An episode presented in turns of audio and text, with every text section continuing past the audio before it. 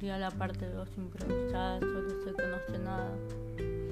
Hablamos un poco del amor, la forma de relacionarnos hecho efectivamente anteriormente en el primer podcast y, hay otras cuestiones que por ahí no las hablé o no profundicé el tema del amor romántico que son los celos, son las inseguridades, son eh, las cuestiones o las barreras o las limitaciones que no nos hacen eh, disfrutar en plenitud nuestra libertad, la libertad del deseo, como, como se dice filosóficamente que, que somos libres y que constantemente estamos abiertos a ese tipo de deseos de lo de lo afectivo, de lo laboral, de lo académico, de esto de que nos gusta algo, nos gusta otra cosa y nos gusta mañana otro y, eso, ¿no? El descubrimiento, descubrirnos sobre las cosas que nos atraen, los gustos y,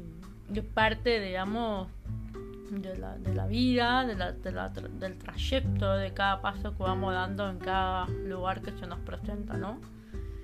¿Qué pensamos con eso, no? ¿De qué, manera, digamos, podemos pensar las relaciones, la forma de relacionarnos y, y pensar la libertad? ¿Por qué no amamos o no amar a la persona en su libertad, pero no en su libertad, en su libertad individualista del marketing?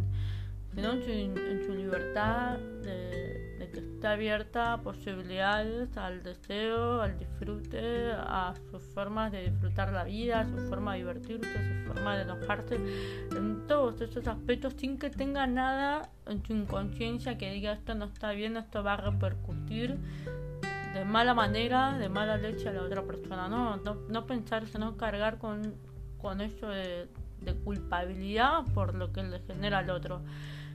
Eh, más obviamente siempre reconociendo que la palabra juega un papel muy importante en esto, ¿no? el valor de la palabra.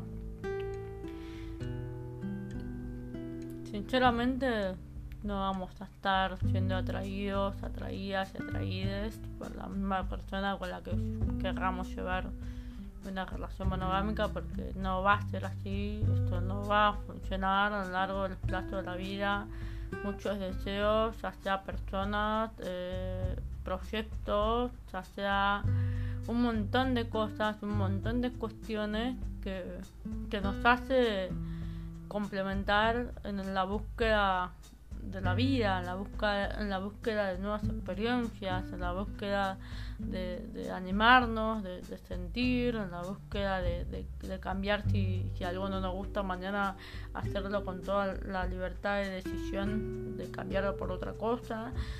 Eh, ¿Cuántas personas hoy en día por una relación, dentro de una relación monogámica, se han limitado a muchas cosas?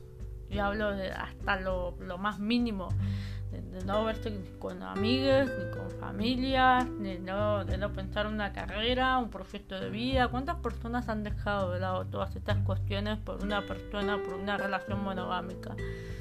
Y esto, esto me genera mucha bronca, mucha impotencia porque después el día de mañana, dentro de 10 años, 15, ¿qué vamos? ¿Qué le va a decir esa persona? Me cagaste la vida, me cagaste la vida, y cuando en realidad tomaste vos la decisión de querer llegarte a este tipo de relación que conscientemente o conscientemente se sabía que no, que no es saludable, no es esa la forma, entregar tu vida para complementar o satisfacer a, la otra persona, para darle confianza, seguridad. ¿Bajo qué costo? ¿Así se da confianza y seguridad a una persona en un tipo de relación afectiva o sexual? Y me parece que no me parece claramente que no. Pero es un poco esto, ¿no? Repensarnos esto. ¿Qué es la libertad? ¿Hasta qué punto somos libres? ¿Qué es el deseo? ¿Cuáles son los límites del deseo? Y bueno, como dije en el primer podcast, no tengo la respuesta para todo, pero bueno, seguimos sosteniendo la ironía socrática y solo sé que no sé nada.